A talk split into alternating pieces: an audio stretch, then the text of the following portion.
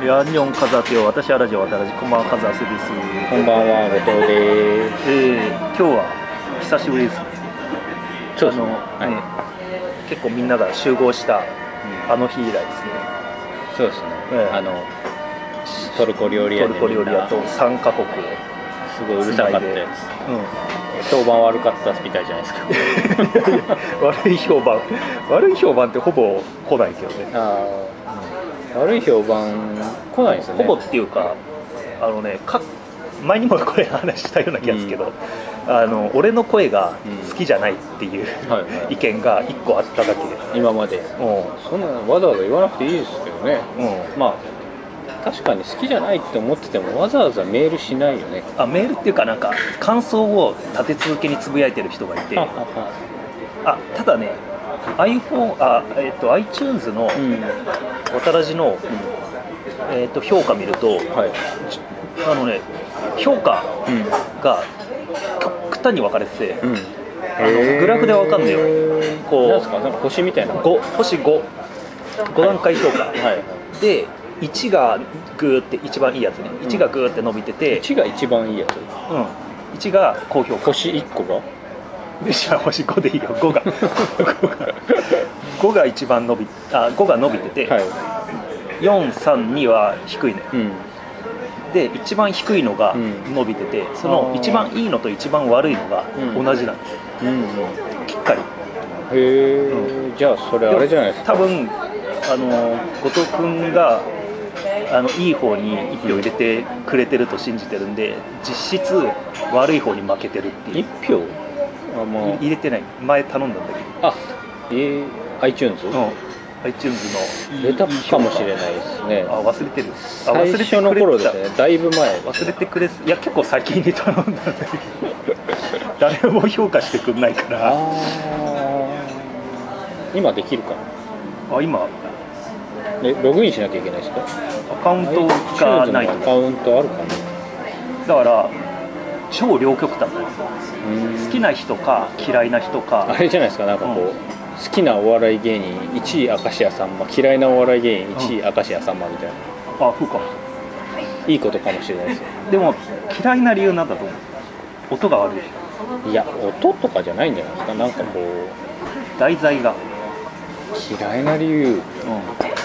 うなぜわ渡ん、らずは嫌われ低評価るのかにするか。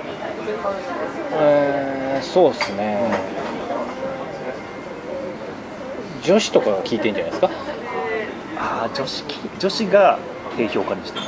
なんかもうあのー女子受けしない話なのかもしれないですよ。あどうでしょうね。ああるのそれか、うん。まそれあめちゃくちゃ、あの厳しい人たちというか、まあ、すげえ。あの音とかにこだわりがあって。なんか音とかに確かに音とかにこだわりある人は聞かないかもしれない、うん。だってうるさいもん。うるさいね。だってうるさいだってうるさいですもんね。今日はどうですかね？今日は今日はいい方で。す、まあまあこれでいい方とか言ってる時点であれだけどね。他のポッドキャストはやっぱり聞きやすいですか、聞きやすいあの誰が一番聞きやすい聞きやすい。誰が一番？静かなところでやってる人は聞きやすい。うんそうだね。ちゃんとしたところでちゃんとしスタジオ、やっぱね一番聞きやすいのは聞きやすい順序でいくと,、うん。えーっとまず1位が1人でうん。静かなところで撮ってる人。うん。と静かなところでちゃんと集まって撮ってる人たち。で2番目があの静かなところ同士でスカイプとかで話してる人たち、はい。で一番最悪がうるさいところで集まって撮ってる人たち、まあ知ってますけどそういうポッドキャスト。まああれはねうるさいですよね。でちょっと最近小金が入ったから、ういい録音機買おうかなとかちょっと思ったんではいはい、あのごっつくてこうん、なんかあれですうマイクが2個ついててこうバッテンしてる。ビットコインでも買ったんですか？そうそうそう。あの 先物取引。あのねえっとバリューでねバリューって知ってる？いや知らないです。あの自分に投資してもらうやつ。うん。俺も昨日ぐらいに知ったんだけど、うん。YouTuber の人が、そのバリューっていうのを売り出してうん。でそうするとファンが買うのよ。うん。でそのちょっとね俺もよくわかんないんだけど、うんうん。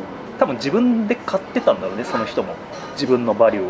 はいはい。で値上がりしたところで売っちゃったのうんうんで本人は、えーそのお金でチャリティーをしようとか思ってたらしいんだけど、うん。でで値が暴落しちゃって、うん。で要するに高値で買い逃げあ売り売り売り？なんつうの売り逃げ。売り抜け。はい。わかんないけど。はいしたような状態になっちゃって価値が下がっちゃって。問題になってるんですか？で大炎上して YouTuber 活動停止になっちゃったああいうさ岡田敏夫が言ってたんだけどさはい。テレビの芸能人で誰しもが知ってる人がうん。ファンクラブ作ったら意外と人が集まんなかったっていうのがあって。うん。あのああいうさ好感度で勝負してる人たちってさうん。一、回炎上しちゃうと終わるよああそうなんだ。そうなんだ、まあそうか。うん、YouTuber ってさ結構さ特殊技能でやってるように見せてさ、うん。本当にトップになるとさ好感度うん。だからテレビタレントとあんま変わんなくなっちゃう。ああでバリュー始めるんですか？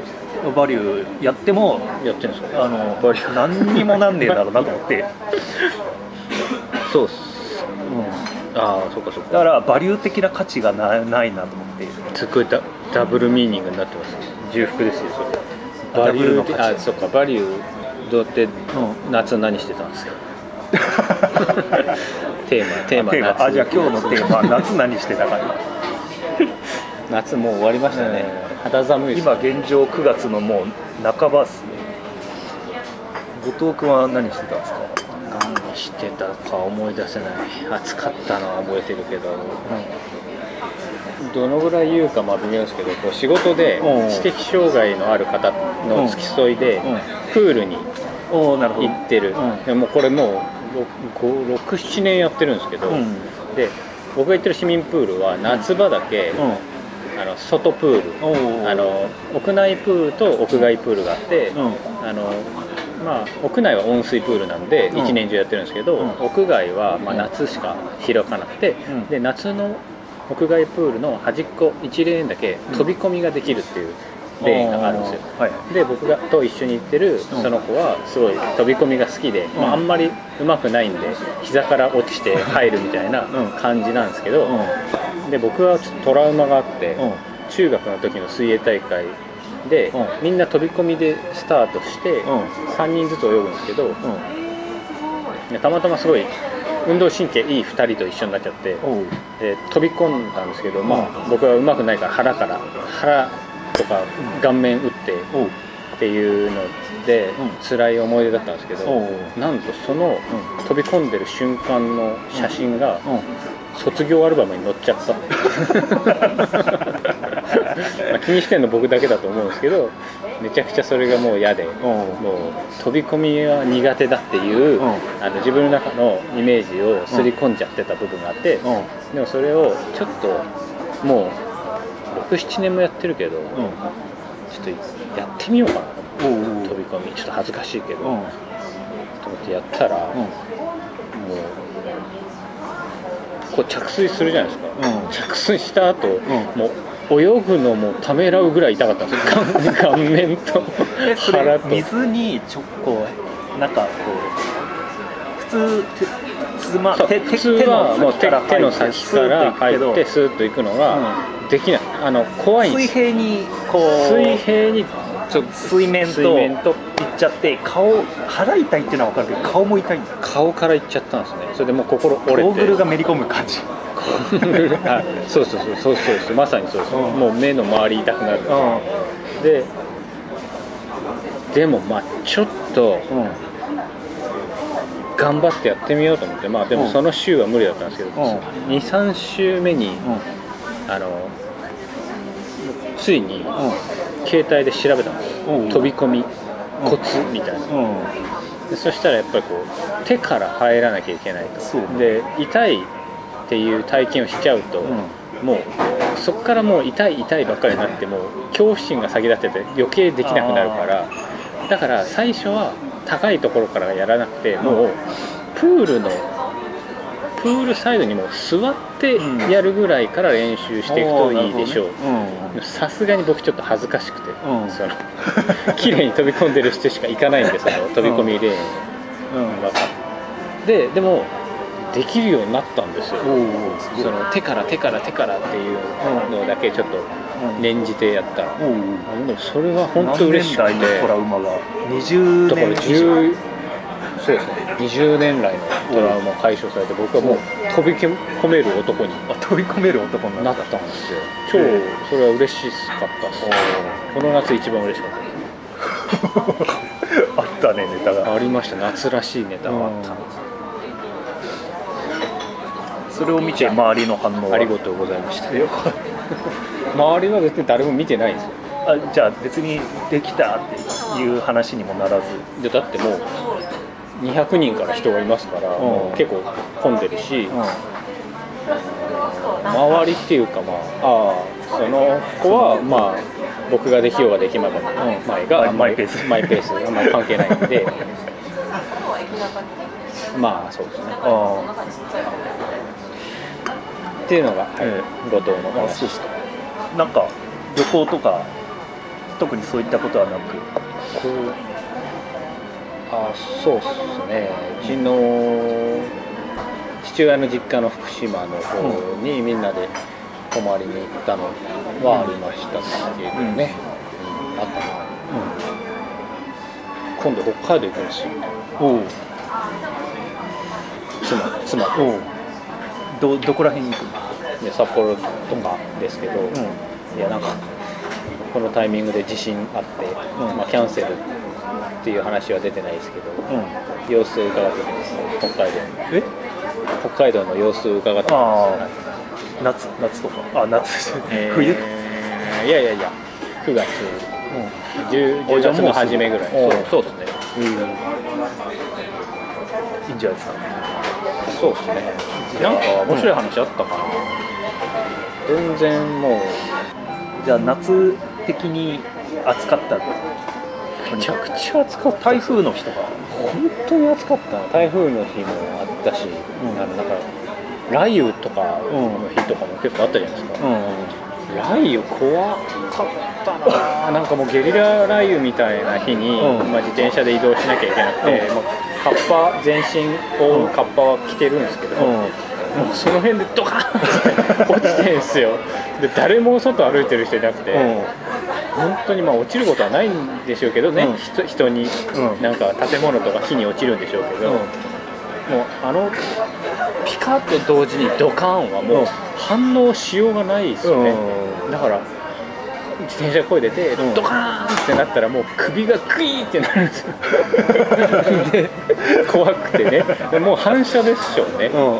だからそれでもう首言わせてすっごいカーってなってもう仕事中痛がってました、みんなにその話をして、ん。慰められて終わった終わりでしたけど。なんかなんか世んまり間的にイベントって何かあったっけ？夏ってワールドカッあワールドカップって夏だったっプわかんないです。違うか。けあれあの水泳よく見てたね。パンパシフィックの後にアジア大会やったから、はいはい。水泳何が面白いんですか？見て いや僕はもうまあ、うん言ったらクロール泳げますしうん。飛び込みもうん、できる。できますできる男なんだけど、自分で泳いでない水泳見る気にならないです。ね、いやあの俺は全然愛国主義者じゃないんだけどあのやっぱりむしろ逆ですよね。スポーツは日本応援したいね。アナーキストですからなんでなの無か分かんない政府主義者。そこまでいかない。あれ見ましたこの間。NHK スペシャルの。うん。あの警察庁長官狙撃事件。おオウムの。あなんかやってたのは知ってるけでどあのオウムっていう、うん。あの警視庁の,、あの見立て。うん。でずーっともう何年も捜査してたんだけど、うん。それが実は違ってた。っえていう真実がうん。ほぼ明らかになってるんだけどでもそれの見立てを崩せなかったの最最後まうん。ででこっちにシフトチェンジできなくて。うん。ででもほぼ自供してるやつがいるんですけどそいつの人生すごいですよ。え俺が知ってる中村話だとヒロシ俺が知ってる話だとあのトマベチって知ってる？はいはいはい。あのオウムの洗脳と言った人あのカーネギーメロン大学ね。あの中吊り広告に。中吊りあ広のあの名前受けるよね。トマベメロン大学。カーネギーメロン大学って有名なんですかね？知らない。有名なんじゃない？多分。あの人が洗脳を解く役割をさいろんな人の洗脳を解いてたらうん。犯人が見つかっちゃって。はいはいでしかも警察の人で。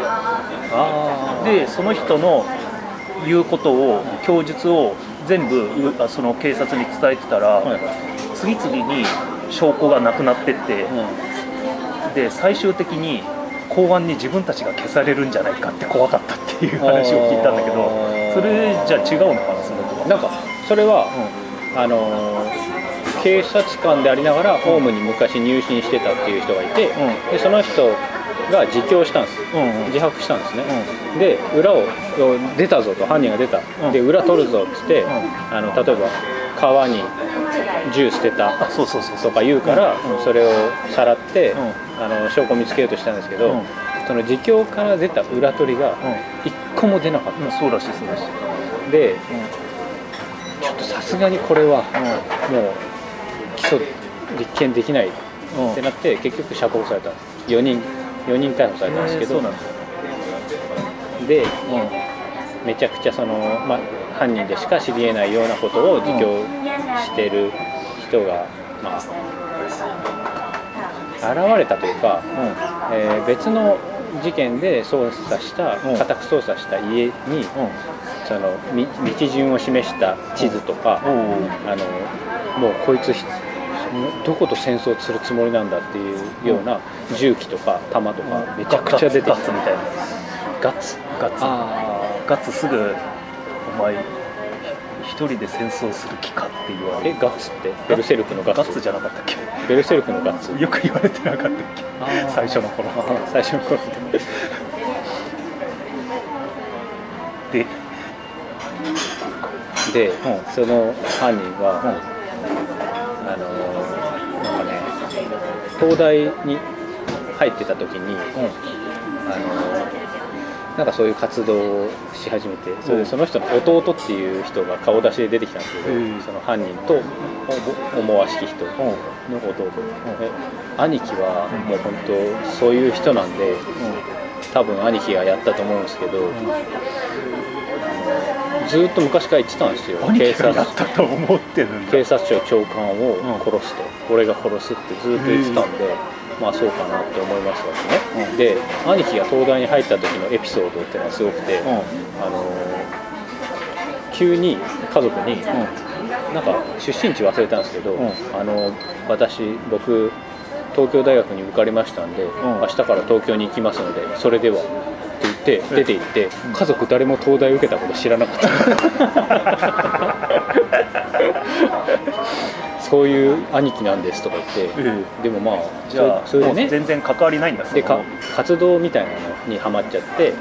えいつなん今何歳ぐらいの？人今88歳生きてます。ええ。それでその人はでそのなんか23歳の時にでも学生運動より年上だよね。80までいっちゃうとどうでしょうね、で今はいそのなんかね23歳の時に何してたのかなんか仮眠取ってたんですよ。髪仮眠を取ってた。道で夜中に。えっ、とね車の中で、うあある場所に止めあの車止めて、うん。仮眠を取ってたら、うん。警察の人が来て、うん。まあ、職質されたんですね、なんか若い警官それでコンコンっつって、ちょっと出てくださいとか言われたら、何の躊躇もなく、なんか出てうん。銃取り出してパンパンって2発撃ってうん。腹に2発でその後倒れた警官に向けてこめかみに1発バンって撃って、いきなり殺したんですえ誰が誰を？その犯人と目されてる中村っていうやつがうん。23歳の時にうん。若い警官をうん職質してきたっていう理由だけで殺したの。え銃は奪ったの？いやいや銃は持ってるんです。もう超絶、あのガンマニアで。あそっか。一人で戦争をする気かぐらいでその頃から、なんか結構えそれはちゃんと渡米とかしてて捕まった事件？捕まったんです。その後捕まあってあの無期懲役か、えーでかなんかで捕まってで18年後に釈放されたんです、仮釈放、えでそこから先、ん。そいつが何してるかっていうのはつかめてなかったんですけど、ーうん。実はあの警察署長官を狙撃してた。へででその当時ものすごいオウムが盛り上がってた時期で,、うで誰しもがオウムがやったって思ってたんですね、でなんでそんなことしたんだって聞くと、うんうん。あのオウムのことが許せなかったからだって言うんですよ。うん。で意味わかんないじゃないですか。ででオウムどういうことって言ったらであのタイミングでうん。警察庁の長官が狙撃されてうん。殺されたとなったら、うん。オウムに対してうん。警察は本気でかかっていかざるを得ない、うん。もう壊滅させる方向に動くだろう。うん。だからやったんです。このあの国にとってオウムが壊滅するのはいいことじゃないですかみたいな。えそれ本人が出て喋ってんの？あのね僕が見たのはドキュメンタリーのやつとうん。ドラマ形式のやつがあって、うでそのドラマのやつで本その犯人の役をやってるのは一世尾形なんですけどあ一世尾形とああので刑事があの国村純。国村淳国村いまだ淳に純なのか隼人なのか分かんないけどいや淳だとして国村淳その二人の演技良かったですー超変なやつなんですよその犯人。え頭切れるし。でその人は結局そのか釈放された4人のうちの1人や。全然違います。オウム関係ないんです。よあそっか最近別件でじゃあその最初の殺人とその狙撃とまた別に何かやってるってこ最初の殺人時系列的にうん。は最初の殺人やって、うん。狙撃があって、うん。その後資金がつけつけたから、うん。つ尽きたからあの銀行の現金輸送車を襲ってたんです。でももうそでそれれすでにいい年でうん、そうそうそう。それを何回かやってて、うん。でそこからそれがあのこいつが怪しいっていうんで家宅捜査したら、うんそれが出てきて、ちょっと待てこれなんだってなって、うんでそれは何なの？完全に一匹狼。それであのその刑事の人が言うには、あの人生の全てをうん。地下活動に捧げた、凶悪犯罪者。結構押井守が好きそうだ。すごいね。で何かの団体とかじゃなくて完全に一人で全部やってる一応そのなんかいろいろつながりはあると思うんですよ。なんか右翼だとか、うん。韓国系のなんかその銃の密売とか、うん。なんかそういうの同士みたいなのいるんですけど、うん。でも基本的には多分一人だそれで一人で一人であのパスポートとか、うあのをパスポート3個持ってて、で調べたら全部本物だ。で本物ってどういうことかって言ったら、別人になり変わって、うん。あの申請してるんです。うん。でどうやって成り変わったかって言ったら住民票とかをうん。偽造してると、うん。でその住民票の偽造はどうやってやってるのかって言ったらそれは全部自分で作った。って言うんですよあのハンコから何から。彫ったり、うでそういう重要書類の偽造っていうのは犯罪者が作る場合は、うん。もう専門のあのプロが何人かに分かって例えばハンコ作る人だとか印刷をする人だとか、うん。写真をやる人だとか。うん。でバラバラでやるのに、うん。こいつは一人でや今までずっとやってきたのででパスポート 3, 3個あってなんか免許証みたいなのもなんかすごいいっぱいあって、ジャジャッカルみたいなそうそうそうそう。ジャッカルみたいなやつなんですよそれで銃の腕前がもうすごくて、うん。あちなみに国松交換っていうのは死んじゃったの？死んでないんです。よあの4発命中したんですけどうん。死ななかったんですへいやなんかそれを見ちゃうと、もうあそんなところに当たって死なないってことあんのかなとか思ったんですけど、うん。まあなんか元気に歩いて退院してくる映像っていうのが、えあのニュースで流れたし、まあ、今も写真検索すれば出てきましたけど、今どうなってるんでしょうね。だってねそれは知らなかった20メーターぐらい離れたところから、う雨の降るその国松長官のうん。自宅、マンションから出てくるところからこう狙って、撃って腹に当たって、倒れてでそれまた後ろから撃って背中かなんか当たって、うん。で倒れ込んで秘書秘書官みたいなのが覆いかぶさってるんだけど、うん。そこのちょっとだけ見えてるん。ところ、お尻しか見えてなかった。らお尻とかまた撃ってそこに命中させてて、っうん。ていうのででその銃器の専門家がうん。そういう状況を鑑定してほしいって言われてしたら、これは完全にプロうん。スナイパーでしかもう無理。どういう銃だったのねコルト・パイソン。っていうパイソンで撃たれて生きてたでその ホローポイント弾っていうマジか。ホローポイント弾っていうめちゃくちゃ珍しいだ弾丸使われてた。ポイントってあれでしょ？穴開けてさ当たった後に爆裂するやつ。そうですね。ああれでコルそれでコルトパイソンってあの殺傷能力めちゃくちゃ高いから極めて強いあの超殺意が大口径のさ拳銃でしょ？それでコルえ？コルトパイソンで撃たれたらなんか俺のイメージではあのあのダーティーハリーとか持ってるああいう感じで撃たれるともう腕が吹っ飛ぶぐらいのイメージだったんだけどそれ嘘なんだ。じゃあ映画が嘘なんだ。意外と人間は死なないっていやなんかそれ見てて思っちゃったのは、本当に国松長官生きてんのかなってああそうだよね。まあね。国松長官が逆に怪しくなってくるよね。そのまあ本当に人間なのか。それがいやそのし死んだってことは言えなかったんじゃないのかなとか。うん。替え玉。替え玉とかわかんないけど、うん、まあどうでしょうね。あーでもすごかったよねあの頃って。取材陣の目の前で一人さ撃たれて死んだりさ、村井だったかな。そのじゃないですか。うんうん、長谷川さんって愛国主義者じゃなくてアナーキストじゃないですか。いやっていう話話からじゃなかったでしたっけはいはいなんか結構喋ったからこの回はこれで終わりにしようか。もうもう。夏何してたんですか？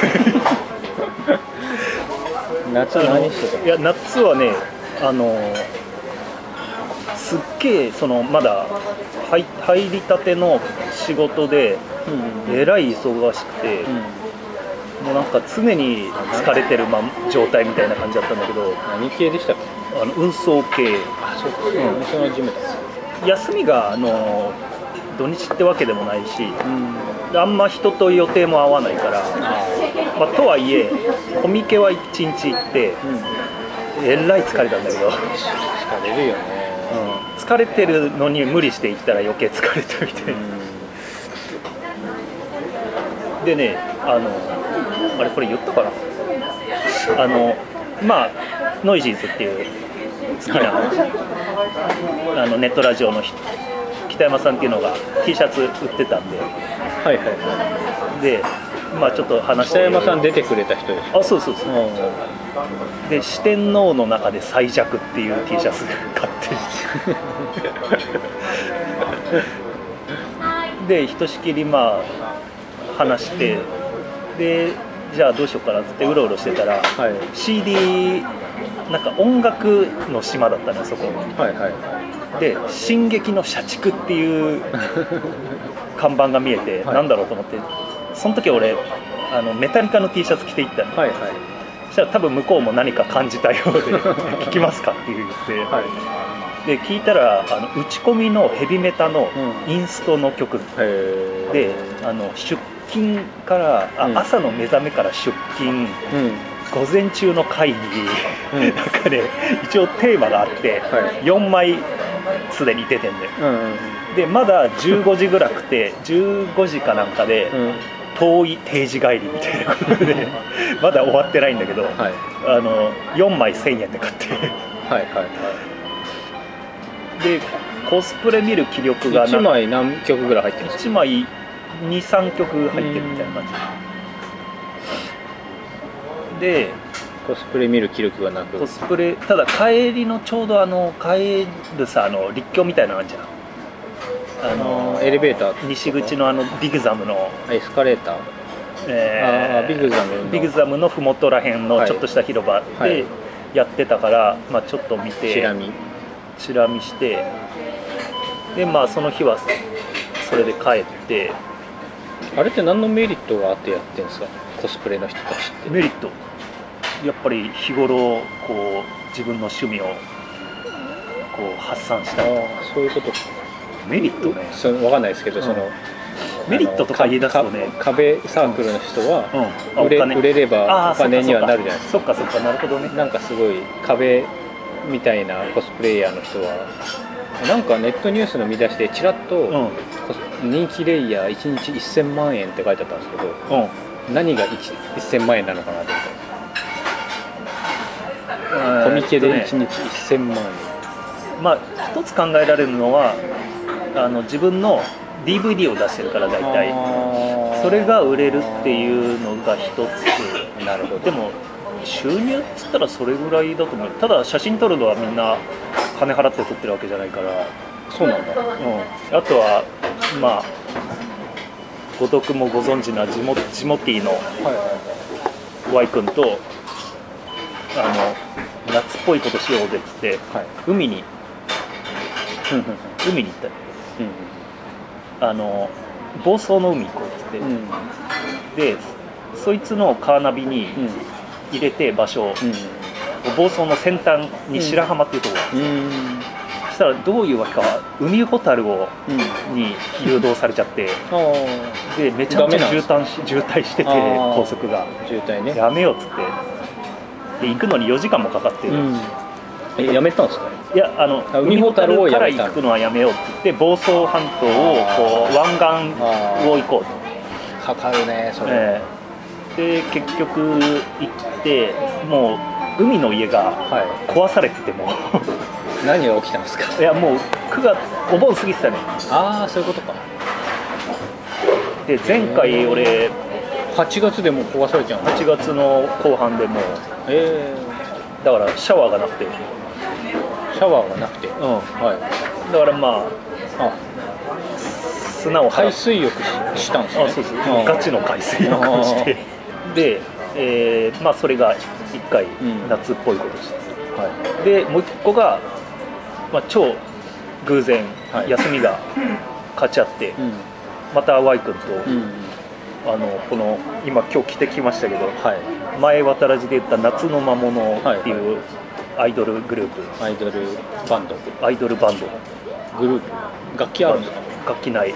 あでもねバンドが後バンドが魔物バンドっていうのが後ろについてるからうん。一応生演奏なんだけど、うん。これのボーカルの成田大地っていうのがはいはい。昔からやってる夏の魔物っていう昔青森でやってたんだけど、うんフェスうんがあってそれの去年から関東でやるようになって、はい。で今年はお台場でやるって。うん。でこれもう行ったら疲れんだろうなと思ったんだけどうん。まあでも行こうと。で前もそうだったんだけど、うんなんかすげえねなんかね極物フェスみたいに言われてて夏の魔物って、うん。前回もそうだったんだけどあのすっごい狭いのよやる場所が、うん。でステージがすっごい密集してんのよ。野外？野外。うん。音かぶりまくりで そんな広くない場所で4つのステージがああって。ーそうなっちゃうよ。うん。でもなんかねカオス感がねいつもまあ去年も面白かったんだけど。はい。それであのね一応バンド演奏できるステージと、うん。トークショーみたいなのができるすげえちっちゃいステージがあって、うんで初めてあれを見てあの吉田剛と杉作 J 太郎、うん。はいはいはい、生で、あのー最近なんだっけな。ドコモのうん。ドコモの CM の犬のお父さんのやつ。のえどこもソフトバンク？ソフトバンクか。ソフトバンクの犬のお父さんのやつの娘役が変わった女の子わかります？上戸彩じゃなくなった？じゃなくてうなんし下の名前わかんないですけどその子がうん。字違うんですけど、ん。杉作ちゃんっていうんですけど。んあの杉に、うん。あの作る花が咲くの咲くだと思うんですけど、うん。その杉作なんとかって聞くともう必ず杉作 J 太郎の顔が思い浮かぶ。杉作 J 太郎ね。で何の話してたんですあのその2人はゲストを呼んで話すタイプのやつでかはい。でえーっとね何の話だベッドインっていううん80年代バブルネタをやってるグループが2人組がいるんだけどあのおお笑い芸人。だからさあのいるじゃん。似たようなお笑い芸人。平野ノラ。かな？バブ思いっきりかぶってんなと思ったんだけど、うん。どっちが先か知らないけど。俺はベッドインすげえ好きではいはあのずっと下ネタ言うのよトークうはんではい曲もそういうちょっ曲と自分でギターボーカルとボーカルなんでめっちゃ演奏いいんだけどうまいんだけど。男？女。女2人？でいかにも80年代にいそうな女2人組だねうん。ちょっと検索してボデみィコンいますつもボディコンで。うんボディコンかハイレグかで。でメイクがそうなのかなんなのかなんかねすごいいそうなのよ80年代に。これかなおったまゲーとか言うんだけどでずっと下ネタ言っててでそうそううわいそうですね。で杉作 J 太郎。本当にこの人たち80年代からタイムスリップしてきたみたいな感じ。今こういうメイクないっすもんね、で杉作 J 太郎がすごい胸押し付けられてて、はい。ちょっと戸惑ってて、ん。それが面白い ちょっと照れちゃうこれうまいんですか？楽器演奏、うん、ギターうまいしうん。もともとロックバンド上がりだったらしくて。それとかねなんかね懐かしのバンドがいっぱい出てくるんだよ。はい。あの筋肉少女隊とか、バンド？筋肉少女隊がでえ本物が？うん、そうへラフィンノーズとか。ーフィンノーズって何でしょう俺も名前しか聞いたことないメロコアバンド？あとあのさ前さ話したさ「ドチーチーチー」あるじゃん。はいはいはい。うん、あれであの時に歌丸のラジオに出てた。大丈夫ですか？僕は分かりましたけど。いやあのさ、まあ、説明するとあのソウルとかでさ「どんどんちゃんちゃんどんどんちゃんドチーチーチー」っていうさドラムね。ねハイハットかな？ハイハット。ハイハットとスネアを駆使してやるさあれが好きな好きだって言って特集してたスクービードゥっていうバンドあれを初めてうん。見れた、うん。あとねあとはまあアイドル枠も、アイドル。うん。うん。まあゼアゼアゼアーズっていうのとかギャングパレードっていう、うん。まあ、これも何度も見てんだけど。うん。っていうのとか出てきてで最後ねその魔物ザ夏の魔物バンドが出てきてはい。出てくるんだけど、ん。でまあどうやら借今回のイベントでボーカルのその主催者の成田大地はなんか家買えるぐらいの借金を抱えることになったらしいんだけど。で、うんみんなが出てあのサニーデイサービスも出ててうん。サニーデイサービスも初めて見たんだけど、はい。でサニーデイサービスが夏の魔物に向けて作った曲があって、うんいつも、まあ、前回もそうだったけどそれでみんな上がってきてさ、うん。出て出演者がみんなうん。最後フィナーレで出てきて、うん。その曲歌って終わるんだけどえ。これがねなんかすごいねいい気分。感サライ感。サラ感もある。すごいいい雰囲気で終わってね。え。なんかそこが夏の魔物はいいなと思って、ーうん。そんなめちゃくちゃ疲れそうだな。もう超疲れた。一日がかり一日が。何時に行って何時に帰ってくるんですか？何時に終わるんですか？8時ぐらいに家出て 9時ぐらいかな？に家出て帰ってきたのが11時とかさそれって終わってから飲みに行ったりせずに11時、うんそうそう次の日仕事行えマジでって絶その次の日は一日寝てた。絶対に行きたくない。よく行くね本当信じられない、いやもうなんかその夏のままのうんぬんじゃなくて、もうちょっとなんかライブに行く人は意味わかんないですよね。あライブって全然行かない。本当に数えるほどしか行ったことない。で疲れるじゃないですか。疲れるよ、ね、立ってなきゃいけないじゃないですか。うんわかる。多分じゃあ座っていいコンサートならいい。夏あその方がいいです。クラシックとか落語ならいけます僕。ジャズとか。しかもさい一バンドのさライブなんてさ23時間で終わる。じゃんうん。フェスって一日中だからさ。いやフェスの存在意義がわからない。なくていいと思うこの世に。行ったことないけど。いやでも好きですよね。ワコードは。ワコードは好きだね。でも結構おっさんが多いよ特にその夏の魔物は夏メロバンドがいっぱい出るから。ん。夏メロとアイドルだからうん。もう必然的に年齢層がオオタかうん。オタおっさんかうん。昔のパンク好きなおばさんか。うん。パンク好きなおばさん。昔のパンク好きなおばさん。ちょっとなんかあんまりイメージできないけどどういう人いやリアルタイムで金賞好きになったあ人たちがもう今やいい年みたいな。そうですね。あのベビーカー引いてくる人とかも結構いるしあ筋肉少女隊やっぱね大月健二。ーこの間料理作りながら、うん。サブカル論会を聞いてたんですよ。渡らじあの。はい。それこそ一桁台の一桁台の時の、うん。それで極粒さんが、うん。あのあ金童賞貞じゃないサブカルはサブカルじゃないって言ってて、うんうん。でそれの代表親親方がうん。筋肉少女とあいいっすね。言ってて、大月健二が「オールナイトニッポン」やってたのかな、エッセイとか言ってました、でやっぱねうまいわ。あうまいんだあのママイクが。演奏。あマイク。ね、ここあれですよ2時間制ですけど。あじゃあもうもうそろそろ。じゃあということでもうもう店に過ぎなんでとりあえず今回はここまでということで。暑かったね。暑かったですね、本当に今年の夏は。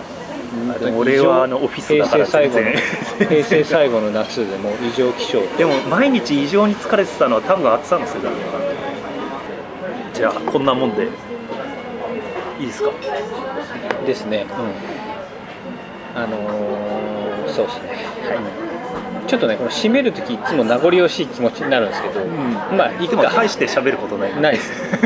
なんもないですもう。ということでまあまとめ撮りすると思うんで1回目はこんな感じ。はい。はいありがとうございました。ありがとうございました